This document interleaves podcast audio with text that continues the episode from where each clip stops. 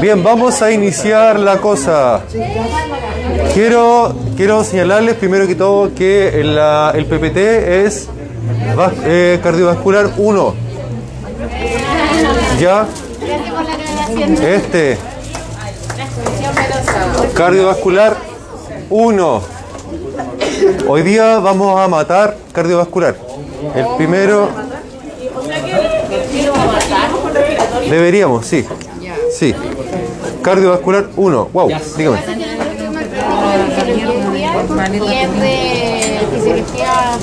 Respiratoria, sí.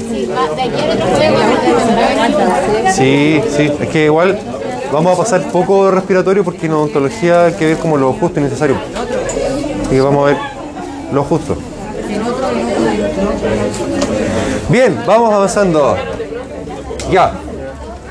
Eh, las venas en nuestro cuerpo tienen una función muy importante, muy importante.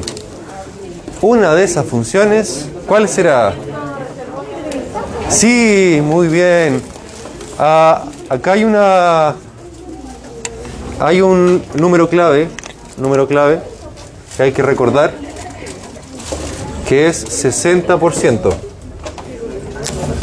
60%. ¿Por qué? Vamos a ver inmediatamente. El sistema venoso, similar al arterial, también puede dilatarse y contraerse.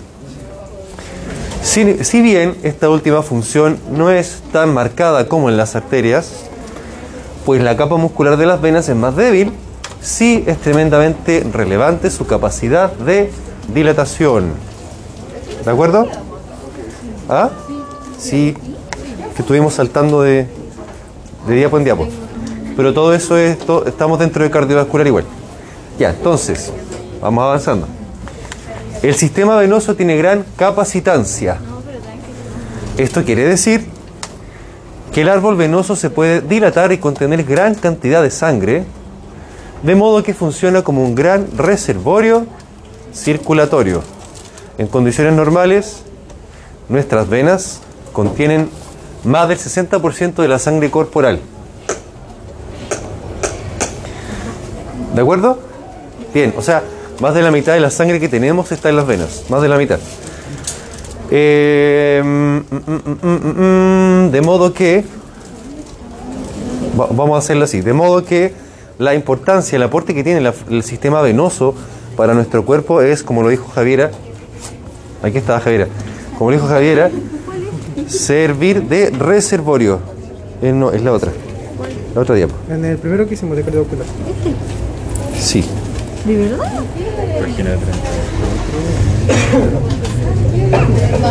Ahí. Ah, oye, ¿por qué estudié otro? Porque igual hay que estudiárselo. Sí. Ya.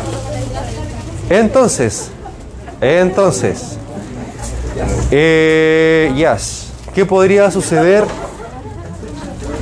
¿Qué podría suceder cuando nuestro cuerpo está sometido a alguna especie de estrés? ¿Qué se activa cuando hay estrés en el cuerpo? El simpático, ¿cierto? El simpático. Ahora, el sistema simpático, habíamos mencionado dos grandes receptores, ¿cierto? ¿Cuál es? No, ¿cuál? ¿Qué dijo? Nada que ver. Nada que ver. Los adrenérgicos, sí. Los adrenérgicos, no, los colinérgicos no. Los del sistema simpático son los adrenérgicos. Estos son el be- muy bien, el alfa y el beta, ¿cierto?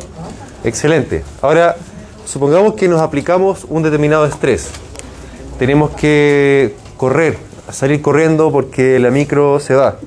Tenemos que eh, tenemos que hacer el certamen porque el certamen está difícil. Tenemos que, no sé, arrancar del león, lo que sea.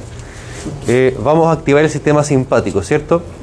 A nivel cardíaco, Aumenta la frecuencia cardíaca bien, y la fuerza contractil del corazón. muy bien, ¿cierto? ¿Cuál, cuál se activa a, nivel cardíaco? Cuando yo activo el simpático, ¿cuál de los dos era el que estaba? Muy bien, ¿cierto? El beta estaba en el corazón, ¿cierto? Bien, y al activarse el beta, al activarse el beta, aumentaba la ¿qué cosa? Frecuencia cardíaca, muy bien, y también aumentaba. Muy bien, la contractilidad. Contractilidad, ¿cierto? Maravilloso. Maravilloso. Aquí. Ya. Y los receptores alfa, ¿dónde los habíamos ubicado? En la periferia. ¿Dónde? En los vasos sanguíneos, ¿cierto?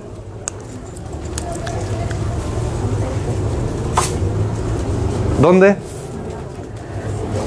No me acuerdo de haber visto los receptores.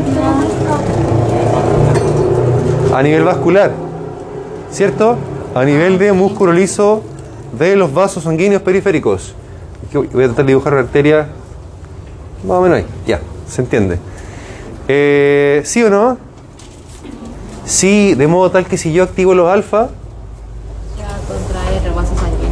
muy bien, iba a haber una vasoconstricción, ¿cierto? Se aprietan los vasos, ¿cierto? Sí, muy bien. Muy bien. Ya, eso a modo de ir repasando. Eh, pausemos eso un momentito.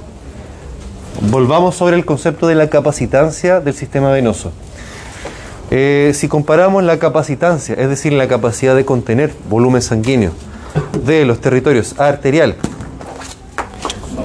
y venoso, se evidencia que las venas pueden contener mayor cantidad, es decir, mayor volumen de sangre, ¿cierto? Eh, para las mismas cifras de presión arterial que las arterias, ¿cierto? O sea, a la misma presión arterial de ambos territorios, las venas contienen más, se pueden dilatar mucho más. Puede haber mucha más sangre a ese nivel. Ahora, esto, aquí viene la magia, no, no es magia, eh, tampoco es ciencia, no tiene ninguna ciencia. La gracia de esto es que permite que nuestro cuerpo funcione con un reservorio de sangre constantemente que, al cual podemos echar mano cuando sea necesario. ¿A qué me refiero?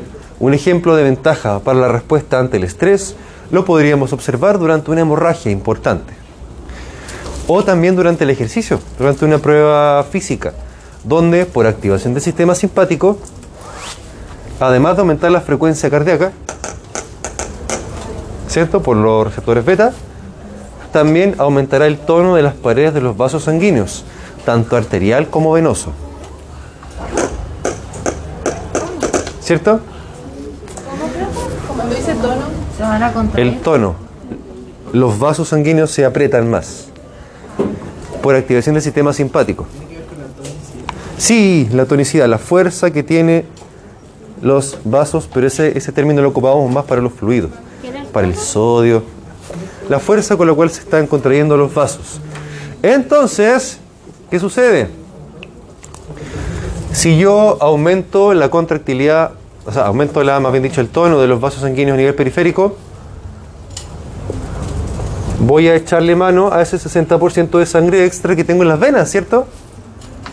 Y va a pasar hacia dónde? Desde las venas, ¿hacia dónde va la sangre? Al corazón. Voy a dejar un corazón. Este es un corazón un poquito más anatómico. Con una aurícula derecha, ventrículo derecho, aurícula izquierda, va, perdón, me chispotillo, ventrículo izquierdo, ¿cierto? Ya. Eh, gracias a que se activa el simpático, toda la sangre que estaba en las venas va a aumentar mucho, ¿cierto? La llegada al corazón, ¿cierto? Esto es como para comparar nomás. Está medio feo, pero se entiende. Aquí está más grande, más grande. ¡Wow! Más grande, muy grande. Eh, ¿Cómo se llamaba? ¿Cómo se llamaba cuando aumentaba la sangre que venía desde las venas? ¿Ah? Antes, antes de precarga. No, antes, po. No, pero antes de la precarga. Pre, pre, precarga, no. Se están perdiendo. ¿Cómo se llama cuando aumenta la sangre que viene desde las venas? El retorno venoso, muy bien. Si aumenta el retorno venoso, significa que aumenta también la precarga. Ahí sí que sí. Son casi lo mismo, pero digamos, es la secuencia de cosas. Aumenta el retorno venoso, ¿cierto? Por la activación del sistema simpático. Pasa que llega a justamente al, al ventrículo. Al ventrículo, pero necesariamente pasa por la aurícula derecha, ventrículo derecho, pulmones. En el fondo,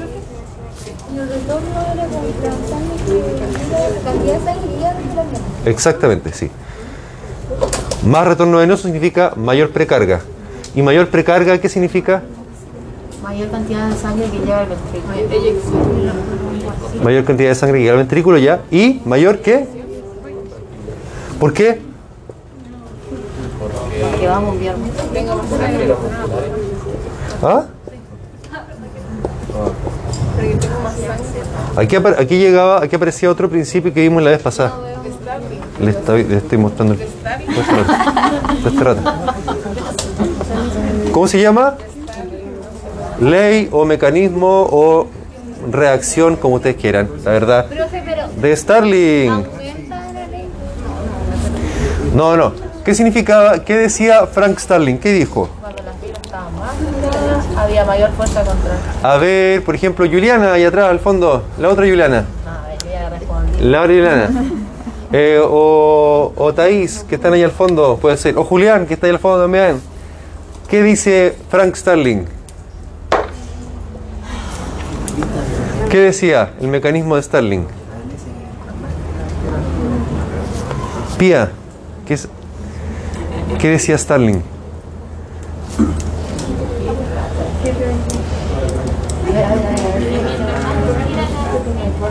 ¿Ya?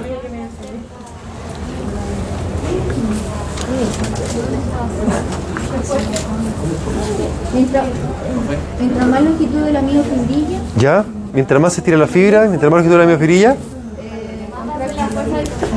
más va a ser la fuerza de contracción, ¿sí o no? Sí, ¿por qué? Es más eficiente, ¿por qué? se van a estar más juntas. Bien, ¿se acuerdan de las cabezas de actina miocina?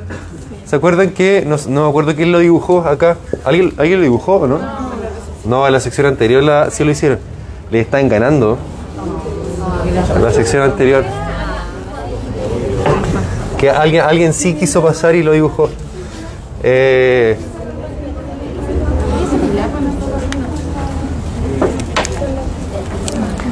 porque si yo tengo, vamos a dibujar un sarcómero, ¿cómo se llama la fibra, las más flaquitas? Las fibras más flaquitas, ¿cómo se llamaban?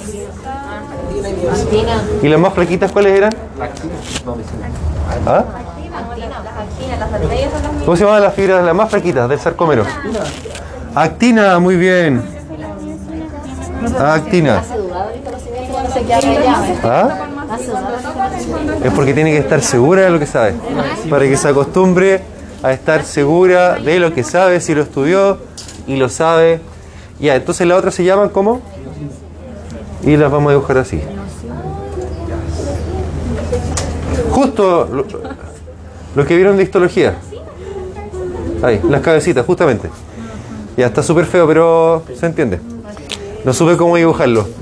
Eh, la ley de Starling dice que nuestro corazón, mientras más estire la fibra del miocardio, mayor, mayor eh, contacto podemos tener entre exactamente en- para poder hacer puentes de actividad miocina para que la fibra cardíaca se contraiga. Si esto yo lo junto demasiado, si esto yo lo junto demasiado, Azul, sí, azul. Si esto yo lo junto demasiado, voy a perder cierta área de contacto, ¿cierto? Entre las fibras. Si esto yo lo... ¿Ah? No se va a poder justamente hacer todos los contactos entre la actina y la miocina. Si esto yo lo separo demasiado, lo mismo, ¿cierto? No va, va a haber superficie que no se va a juntar entre la actina y la miocina. En cambio, si alcanzo la longitud ideal, ideal, ideal, ideal, ideal, perfecta, perfecta, perfecta, alcanza a contactar lo mejor posible las actinas y las miocinas de nuestros sarcómeros del miocardio. Eh, en el músculo cardíaco en condiciones normales, mientras más se estira, más se logra esto. Cuando ya estamos en condiciones patológicas, ya incompatibles con la vida, ya se estira al punto que ya no logra contraerse más. Por eso, para la medicina humana, para la fisiología humana, decimos mientras más se estire la fibra del miocardio, mejor, más contractilidad va a haber. Eso fue lo que dijimos la vez pasada respecto a la ley de Starling, muy bien. Maravilloso. Entonces, ¿qué más dice la diapo respecto de la lesión? Eh, se activa el sistema simpático y vuelve más sangre hacia el corazón. Estoy empezando a hacerlo mal. Esto permitiría que parte de ese reservorio fisiológico pase al árbol arterial, manteniendo la volemia útil por algo más de tiempo. Lo mismo con el ejercicio. Si yo hago una prueba muy intensa, en la medida que se contraen mis venas y eh, empiezo a activar mis músculos periféricos, ayudo a que bombee la sangre, vuelva más rápido desde las venas hacia el corazón.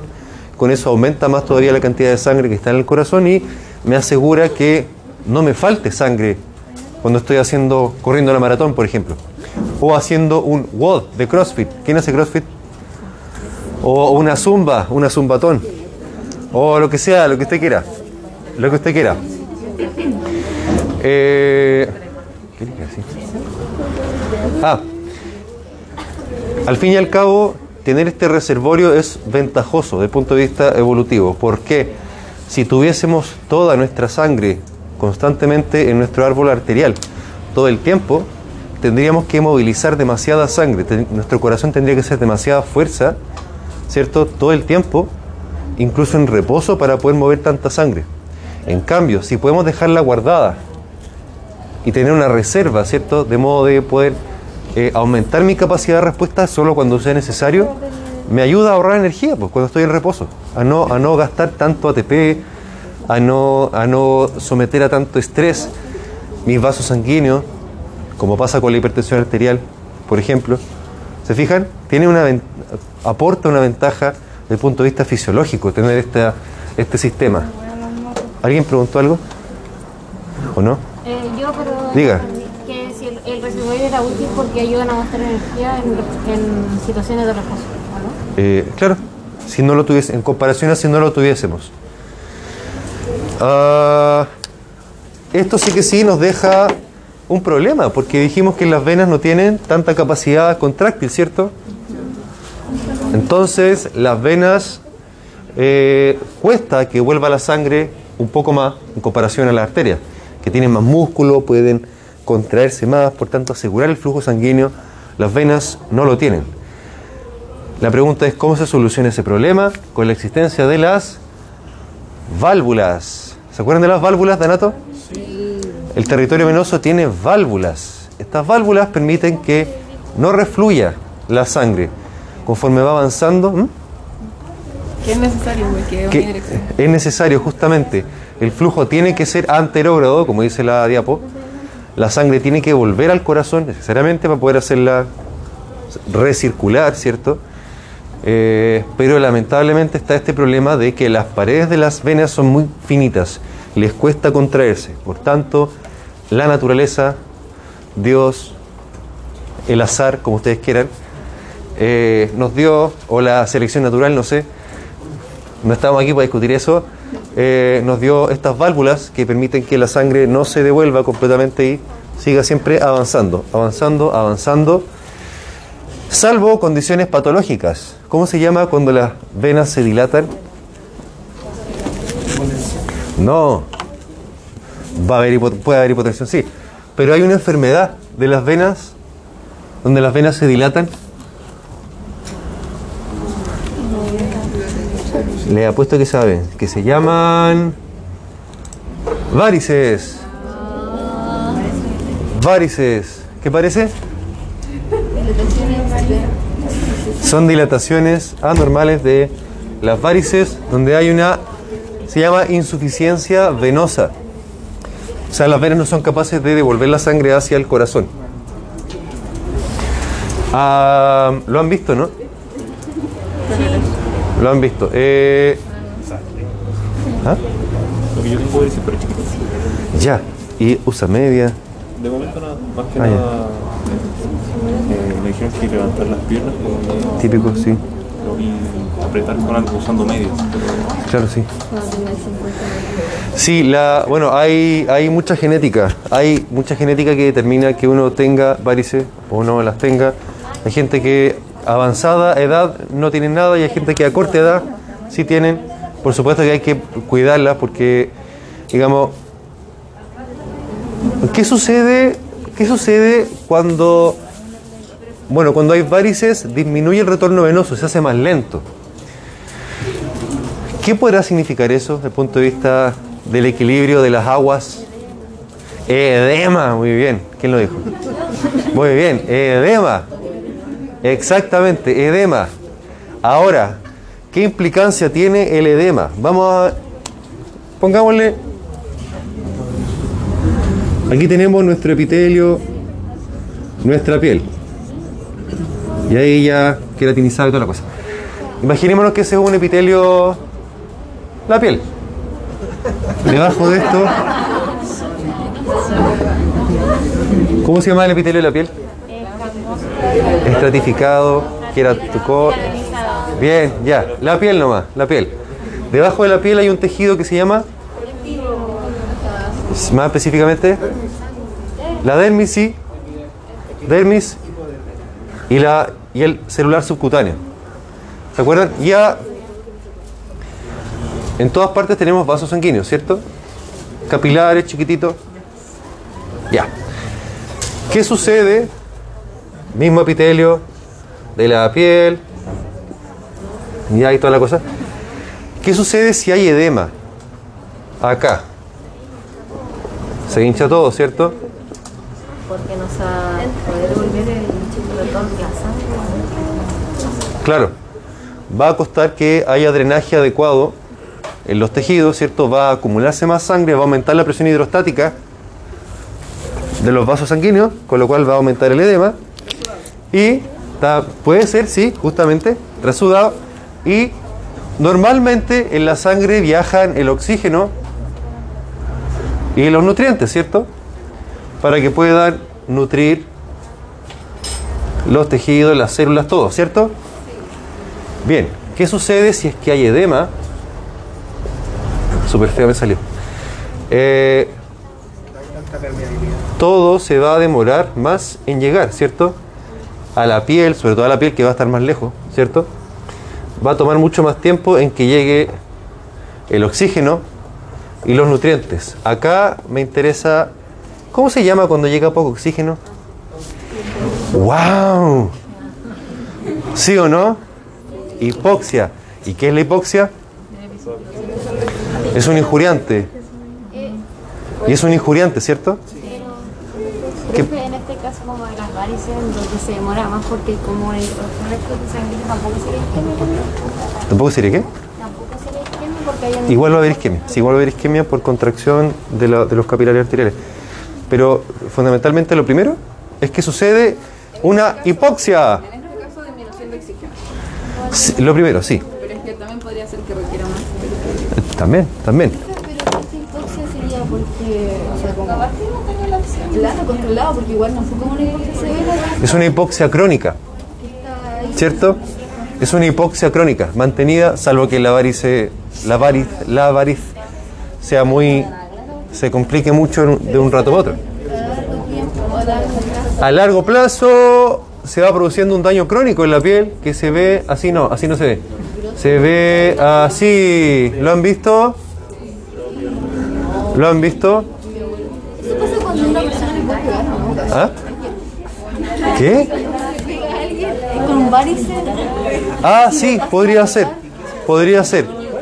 Pero, pero, este cambio en la piel, la piel se pone acartonada, decimos, porque torna, adopta un color casi cadavérico, ¿cierto? Eh, tiene una consistencia dura, verdaderamente acartonada y seca. Una piel súper poco flexible, una piel súper poco eh, fisiológica. Una piel que se puede dañar muy fácil. Miren la, la planta, ¿cierto? La planta está ultra deshidratada, ¿cierto? Eh, porque es una piel que estuvo sometida, ha estado sometida a hipoxia crónica por mucho tiempo, por años. Y no, todavía no, pero es una complicación posible donde puede llegar a ulcerarse. Y si ustedes observan, la, la foto no está muy buena, la resolución no está muy buena, pero podemos ver claramente que la piel está, ¿cómo está? No tiene buen aspecto. La piel media feita dijeron por acá. La piel está está igual, está acartonada, ¿se fijan? Como quemada, dijeron por acá. Efectivamente, está acartonada, está eh, rígida, está menos, menos lubricada, no se lubrica adecuadamente como lo haría normalmente la piel. Entonces, si sa- es fácil que se ulcere con pequeños golpes, con pequeños traumatismos. Y la pregunta sería, ¿esta, esta úlcera, esta herida sanará rápido? Puede sanar muy lento, a veces no alcanza a sanar, la persona se muere antes, porque puede estar en años, puede estar años en curación esta persona. Más todavía se nos complica la- el problema. Eh, en la vida real se nos, compli- se nos mezcla todo, por supuesto. Ah, entonces, para que vean, ¿ah? con diabetes, supongamos, más todavía se nos empeora la cosa. Entonces, para que vean nomás que, digamos, ¿ah? Use caseta. No, no, no. No, es que el, Sí. peor todavía. Más todavía. No, no, porque con la hipertensión arterial el endotelio va perdiendo la capacidad de, de- regular el, tono, porque está constantemente injuriado por esta hipertensión. Entonces, más a nivel arterial, pero como a nivel arterial igual va a ocurrir una, isquemia, porque el edema de las varices igual va a comprimir los capilares. Se genera como una. una empeora la otra y empeora la otra y así. Eh, entonces, volvemos sobre esto. Bien. Claro, y para darnos cuenta que en verdad esto que estamos viendo sí se aplica, po. sí se ve, sí se ve en la vida real. Quizá no todavía en lo odontológico, porque estamos viendo la parte general, pero sí se ve, pero sí se ve. ¿Ah? ¿Qué le pasa? Lo todos los días. Ya, entonces, ¿qué importancia tiene el sistema linfático? Muy bien, drena el desecho, drena el desecho o, o el exceso de líquido que nos queda en toda esta vuelta de, de la sangre, ¿cierto? Y acá, básicamente, básicamente hay que mencionar o recordar lo que ustedes ya bien saben que hemos visto hasta el cansancio.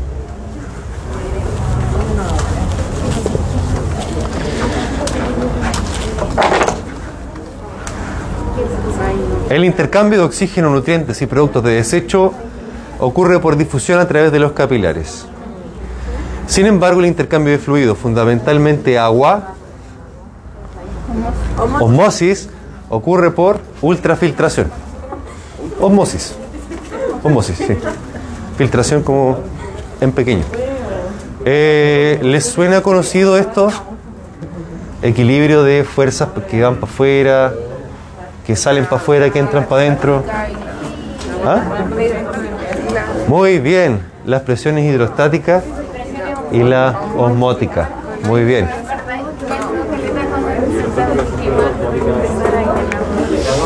Ah, la presión hidrostática era la que empuja. Y la coloide osmótica, la que. Eso, como una esponjita. Eh, mismo, mismo de inflamación, ¿cierto? Mismo mono de inflamación, no es más complejo, por suerte. Ahí tenemos, otra vez aparece este fenómeno clásico, clásico de la fisiología y la patología, que es el edema, pero un poco más, más evidente. Eh, estos son ejemplos de mecanismos que producen edema, aumento de la presión hidrostática del plasma. Entonces, si aumenta la presión dentro del vaso, va a tender a salir más agua. Eh, disminución de la presión coloidosmótica, por ejemplo, ¿han visto personas con cáncer avanzado que se hinchan, se hinchan enteros? En algunas partes.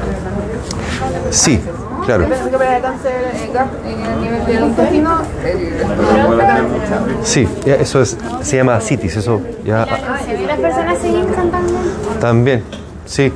La- el fenómeno que sucede es que como se desnutren, igual que las personas con trastorno alimenticio, con anorexia, por ejemplo, severo, como no, no se alimentan bien, el hígado no fabrica albúmina en niveles suficientes y cae la presión coloidosmótica y por tanto se hinchan enteros, se hinchan enteros. De repente los cáncer, eh, las personas o cualquier ser vivo como que se llena de líquido. Y eso es un problema, pero ¿cómo pasa eso con el cáncer? Uno de los mecanismos es lo que decía recién, que hay una hipoalbuminemia por desnutrición, pero depende también, porque el cáncer, los miles de cánceres que hay, tienen mecanismos distintos de todo. Es súper entretenido, lamentablemente, pero súper entretenido. Eh, hay pe- pequeños síntomas, digamos, que son típicos del cáncer, pero tiene una infinidad de mecanismos por los cuales pueden producirse. Como le digo, súper interesante, súper interesante. Pero Y un- entonces aquí es porque hay una desnutrición. Desnutrición. Desnu- claro. Entonces disminuye, claro. Mi hígado no produce albúmina, por tanto la presión coloidosmótica del plasma cae. Cae. ¿Qué más? Aumento de la presión coloidosmótica del tejido. Ah, como por ejemplo en la inflamación. ¿Se acuerdan? Voy a seguir hablando nomás. ¿Se acuerdan de la inflamación? Donde eh, por. Bueno, ahí dice. Por aumento de la permeabilidad capilar salen proteínas, salen células. Y eso había un exudado, ¿cierto? Eso aumentaba la presión coloide, osmótica, coloide o sencillamente osmótica del- de los tejidos donde está ocurriendo la inflamación y por tanto ocurría el exudado y el edema. A respecto de... Eso tiene que ver con cómo integramos el control de la función cardiovascular general. Frecuencia cardíaca, contractilidad, función venosa, etcétera. Los médicos nos, nos encanta hacer esta separación de mecanismos centrales, mecanismos periféricos. Por ejemplo, eh, por ejemplo, cuando hablamos de una anemia, muchas veces decimos una anemia que tiene una alteración a nivel central, en la médula ósea, de una anemia de origen periférico, que se destruyen eritrocitos, por ejemplo, o que hay disminución de la eh, absorción de nutrientes, periférico. O, por ejemplo, decimos que hay fiebre, fiebre de origen central cuando hay una alteración a nivel hipotalámico, o hay fiebre por una causa periférica cuando hay afuera moléculas que Por el por ejemplo. Hacemos siempre esta distinción. Aquí, a nivel de control cardiovascular, decimos eh, mecanismos de control centrales, aquellos que se originan del sistema nervioso, y periféricos, aquellos que están en la Profe, central, corazón sistema nervioso central, pulmón, pulmón. Ya. sistema nervioso central y pulmón. Eh, sí, pero calma. Acá, aquí, los mecanismos de control centrales, bueno, es el sistema nervioso autónomo básicamente. Las señales que vienen del sistema nervioso central, bulbo raquídeo, vía sistema nervioso autónomo, son los mecanismos de control centrales de, nuestra, de nuestro aparato cardiocirculatorio. La función de redistribuir el flujo cuando hay ejercicio o cuando hay una hemorragia, por ejemplo, todo eso viene desde arriba la orden. Aumento de la actividad de bomba cardíaca, control rápido de la presión arterial, eso también está mediado por las aferencias y eferencias del sistema nervioso autónomo. Se me. Entonces, Dígame. Central significa que la la, como la orden la manda el sistema nervioso autónomo y el periférico que la periferia manda la orden. El periférico es un poco más complejo y por eso solamente puse esa diapo. Eh, El periférico que se ha pasado súper habló de que tendrá el sistema, sistema nervioso, pero y quedó ahí. ¿Cómo? ¿Qué? Se hablaba que centrar el sistema nervioso, pero el periférico no dijo. Ah, es que son es un poco más complejo. Porque tiene que ver con el control de gases a nivel periférico, con el, el pH, el, el sodio, el fosfato inorgánico, el lactato y un montón de cosas más. que son mucho más complejos y por eso lo dije solamente como en identificar que hay central y periférico. Nada más. Nada más. Bien, hagamos una pausa y seguimos con la otra diapo. No, nada más que eso, es que son muchos, son muchos. Son muchos. a nivel muscular en cómo. Es que tiene que ver con la, eh, las concentraciones de oxígeno, de dióxido de carbono, el pH, tiene que ver con el fosfato inorgánico, tiene que ver con el lactato a nivel de los vasos sanguíneos, de iones, de moléculas. Au.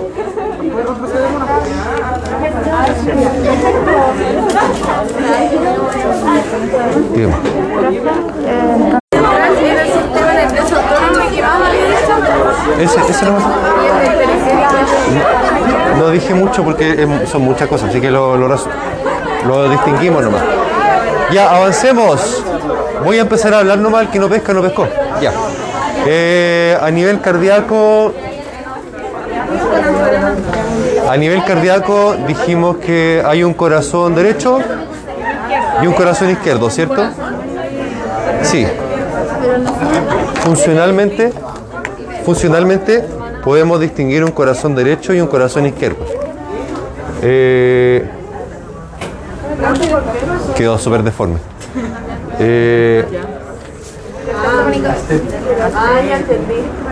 funcionalmente distinguimos un corazón derecho de uno izquierdo. Aurícula derecha, ventrículo derecho. Aurícula izquierda, ventrículo izquierdo, ¿cierto? Funcionalmente. Ahora, ¿por qué hacemos la distinción? Porque uno tiene una función y el otro otra, ¿cierto? Bien, ¿cuál es la función de cada uno? Que uno recibe la sangre de esos y la otra recibe la sangre ¿Ya? ¿Y? la lleva hacia la Eso, ¿cierto? Muy bien. Un lado recibe la sangre poco oxigenada viniendo de las venas y la manda hacia los pulmones. Y el otro recibe la sangre oxigenada de los pulmones y la distribuye hacia el resto del cuerpo. Muy bien. ¿Cuál es cuál? El izquierdo es de los pulmones y el derecho es de las periferias. Pero com- completa un poco la, la respuesta porque Es que es cosa- pasa de la aurícula primero y después al ventrículo o al revés. sí, siempre la aurícula al ventrículo, pero ¿cuál, cuál recibe? El derecho proviene de los tejidos, proviene de los tejidos, Muy bien, sí. De los pulmones. Muy bien. ¿Y cuál? Hacia los tejidos. ¿Ah? Díganle a los compañeros que se queden callados.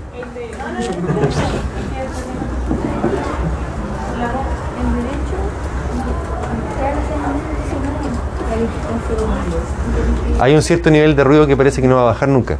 El corazón derecho es el que recibe la sangre desoxigenada, poco oxigenada de la circulación sistémica hacia los pulmones para que se oxigenen. Y el otro va a recibir la sangre bien oxigenada de los pulmones y la va a redistribuir hacia el resto del cuerpo, ¿cierto? Muy bien. Ahora, eh, eso determina, por supuesto, aquí, digamos, son puras descripciones que eh, es lo que estoy diciendo resumidamente. Cada uno de los dos tiene sus funciones especiales, el ventrículo derecho y el ventrículo izquierdo. Ya hablando del puro ventrículo, ahora, si uno hiciera un corte por la mitad del corazón,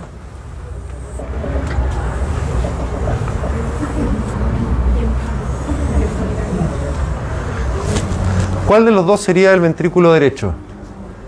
Según ustedes.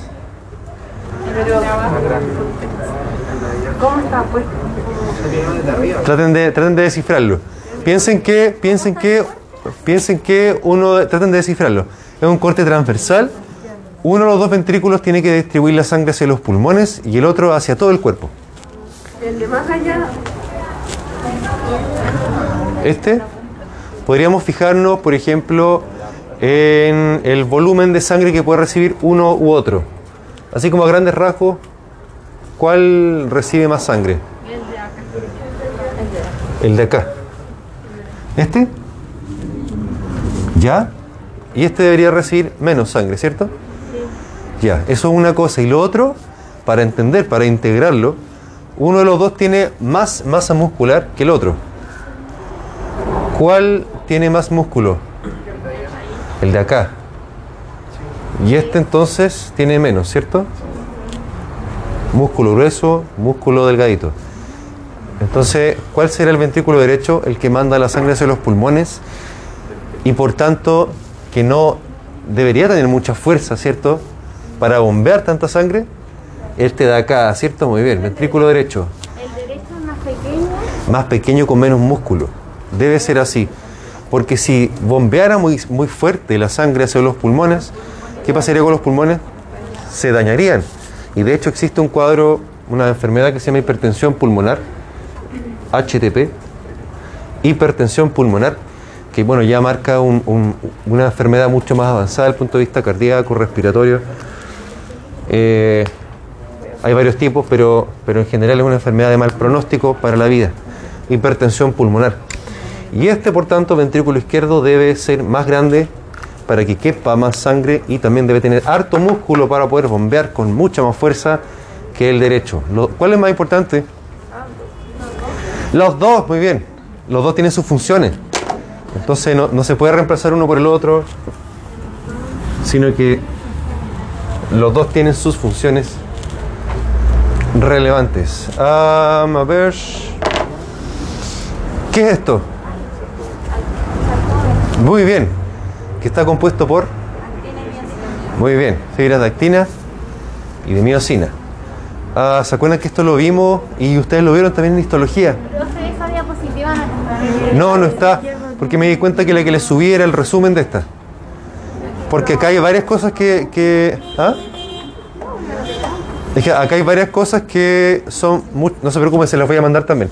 Pero acá hay varias cosas que... eh, que luego decidí sacarlas porque es mucho, se van a dar cuenta.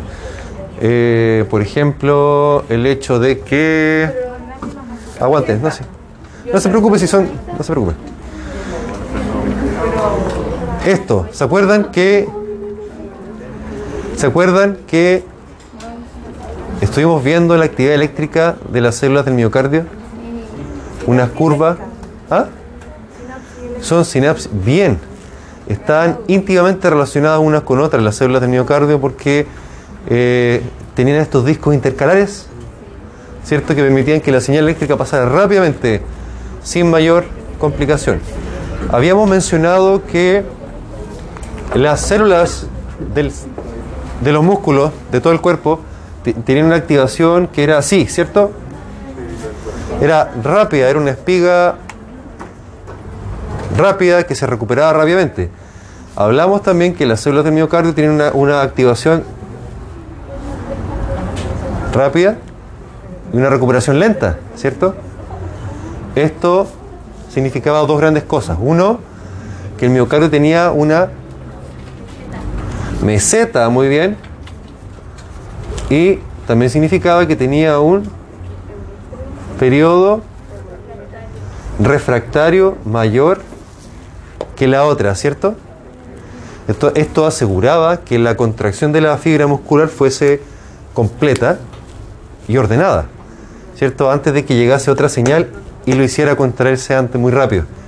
Y aseguraba que la contracción del músculo cardíaco fuese más o menos armónica. Ahora, hay que agregar a lo anterior lo siguiente. La meseta, la meseta del músculo, permiso. La meseta del músculo cardíaco está determinada por la existencia de unos canales iónicos especiales. La meseta, que son los canales de calcio lentos. Que no, lo- lentos, calcio- canales lentos de calcio. El calcio entra lentamente. Ah, Por- no, al citoplasma. Citoplasma y esta entrada, esta entrada, ¿se acuerdan que eso lo vimos, cierto? Ya bueno, aquí van a ver que esta diapo es la misma que tienen, pero en más en detalle. Porque si se fijan, están todas las fases. Fase 0, 1, 2, 3, 4. Tranquilos, tranquilos. Esto es lo que no quiero que se aprendan, porque es mucho, es mucho. Solo, sí, que están los canales de calcio lentos que determinan la meseta de la activación de la célula miocárdica. Determinan la meseta. Que la activación sea más prolongada y el periodo refractario más prolongado también. Eh, ahí está el calcio, pero tranquilo, tranquilo. Y la primera vez que lo pasé, por eso está ese monito, la primera vez que lo pasé con todo ese detalle, eh, no, fue terrible, fue terrible. Así que por eso, no, por eso después decidí borrarlo. Dígame. ¿Podrías repetir lo de los canales de calcio? Eso, que los canales de calcio lento existentes en las células del músculo cardíaco eh, permiten que se genere esta meseta eléctrica en la activación de la célula miocárdica. Y gracias a esa meseta, la contracción del músculo cardíaco es más ordenada. Y también, como es más lenta la recuperación, permite que el periodo refractario sea mucho más prolongado. Con lo cual, no se va a activar tan rápido si es que llega otra señal eléctrica y así evitamos el riesgo de arritmia. Que la meseta está determinada por la existencia de canales de calcio lento. Eso es todo. ¿Cuál? con el versículo derecho, ¿Qué cosa? dice el corazón derecho recibe la sangre de. Poco, poco oxigenada. ¿Oxigenada hacia los pulmones o desde los pulmones? No, pues desde, desde, el, desde todo el sistema. Y lo lleva a los pulmones, exacto.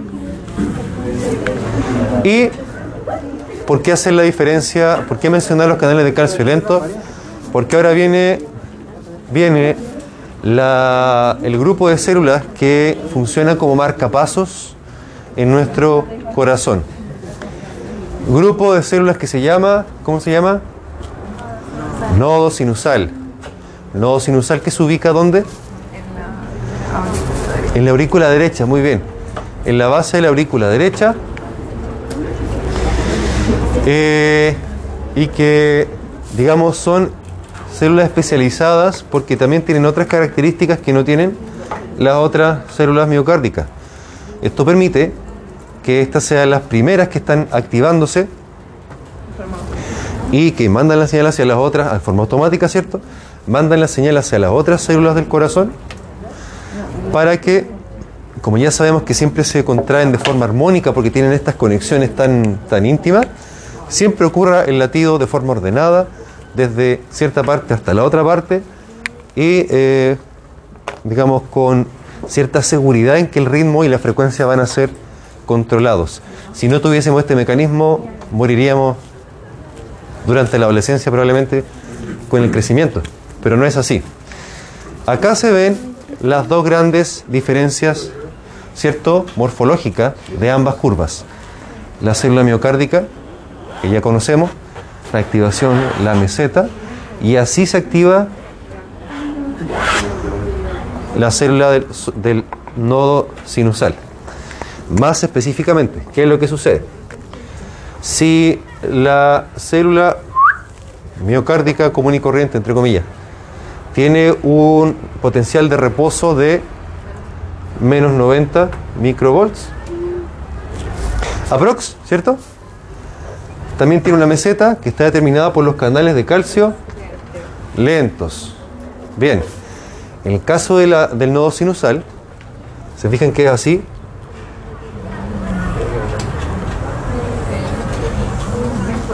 Tiene esa forma, ¿cierto? ¿Qué es lo que observan de distinto? La forma, no hay meseta, muy bien. No hay meseta. No hay meseta porque no tienen canales de calcio lentos. Lo que tienen son canales, no, de sodio lentos, que permiten, que están constantemente abiertos, que permiten que se vaya cambiando el potencial constantemente. Ahí es donde actúan los sim- simpáticos. Sí, bueno, puede actuar a cualquier nivel. Pero eh, efectivamente, actuando aquí es donde manda la primera señal hacia el resto del organismo. Eso es lo primero. No hay meseta. ¿ah? ¿Tiene que ser más rápida la reacción? Exactamente. El nodo sinusal siempre se, re- se activa más rápido que las otras células del corazón. Eh, tiene canales de sodio lento, lo cual hace que siempre esté abriéndose y activándose el nodo sinusal. Y además de eso, tiene un potencial de reposo, entre comillas, porque nunca alcanza el reposo, sino que siempre está activándose, que es menos negativo. Menos 60 en comparación a menos 90 que es del resto de la célula cardíaca. Entonces es mucho más excitable, entre comillas, más excitable, es más fácil de excitar la célula del nodo sinusal que la del resto del corazón. Por tanto, siempre se va a activar antes que las otras, ¿cierto? Por tanto, siempre la, la primera señal eléctrica del corazón va a nacer del nodo sinusal en condiciones normales. En condiciones normales. ¿Me cacharon o no? Entonces, ah, bueno, ahí está, ¿cierto? Flujo lento de sodio, activación constante, flujo rápido de calcio, repolarización, vuelta. Y un potencial de reposo, entre comillas, porque si se fijan nunca lo alcanza, nunca llega el reposo, sino que lo toca, vuelve a activarse, vuelve a activarse, vuelve a activarse. Y esto le da el, automatismo característico y la habilidad, ¿cierto?, de poder eh, funcionar como marcapasos de forma automática. Si no tuviesen esas características, como digo, nuestro corazón latiría de forma caótica y moriríamos. ¿Necesitan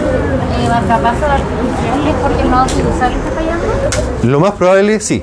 No es la única causa, pero es lejos la más frecuente y sucede con los años, con la edad. También pasa en personas jóvenes y hay otros, son otros problemas, arritmias genéticas y toda la cosa. Pero sí, muy bien, muy buena pregunta. Ahí está el resumen de lo que recién dije. Ah, el ciclo cardíaco. Algo sencillo. ¿Cómo se llama cuando se contrae? Bien. Sístole, ¿cierto? Y diástole. Muy bien. Sí, ¿cómo? Que no se puede diferenciar la El sístole significa contracción, ¿cierto? Y diástole significa... En griego, días significa como lejos, creo. Entonces, separación. Días, diástole. Claro, relajación. Eh, ¿En qué fase del ciclo se llena el ventrículo? Bien, necesariamente se llena durante el diástole. Sí, claro, pero primordialmente depende del diástole el corazón para llenarse de sangre. Si falla el diástole, ya sea porque se contrae poco o está muy rígido el corazón, se pueden generar enfermedades. Eh, Cuando hay una relajación. sí, Piensa que cuando se contrae como que lo expulsa. a ver, déjeme. No, a ver, espérame. No se van a tomar a contrario. Ay, Toda esa información no, no vale por si acaso. Afuera, eh. ¿Cuál es la vale? Casi toda esta. Casi toda esta, como le digo, est- esta, esta, esta clase la, la condensé para lo más. Vi como 10.000 videos Sí, pues. ¿Es la que? Sí, sí. Sí, la- es lo mismo. No, esta es la que está mala. Mala. Ah, ya, pero la que subió no fue. Es la resumida. Es la resumida. Si se fijan, eh, si se fijan, esta tiene como 85 diapositivas. En cambio, esa tiene. Sí, pues corté muchas de las cosas que no, valía- no vale la pena. ¿cierto? Sí, sí. Hagamos el QR. No, QR. Vamos a seguir con este PPT. No, murió. Terminó cardio. Cardiovascular. Pero está bien, pues igual tiene que estudiárselo, está bien. Eh, no, es, no es tan poco, no es tan poco.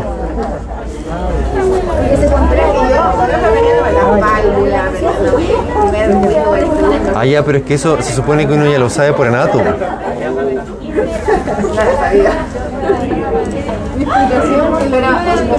Para entender todo claro, claro, bien, súper. Si era necesario, pues, si era necesario para. Sí, sí. Así todo esto que el ciclo cardíaco, la etapa, las fases, bueno, necesito entender las cosas básicas de la fisiología del corazón, del proceso de sangre. Claro que sí, pues. Porque, porque después, digamos, usted va a ser la cirujana que va a estar dando las indicaciones, entonces, obviamente que tiene que manejar. Qué bueno, qué bueno. Sí, sí, sí. Qué bueno. Qué bueno que haya sido así.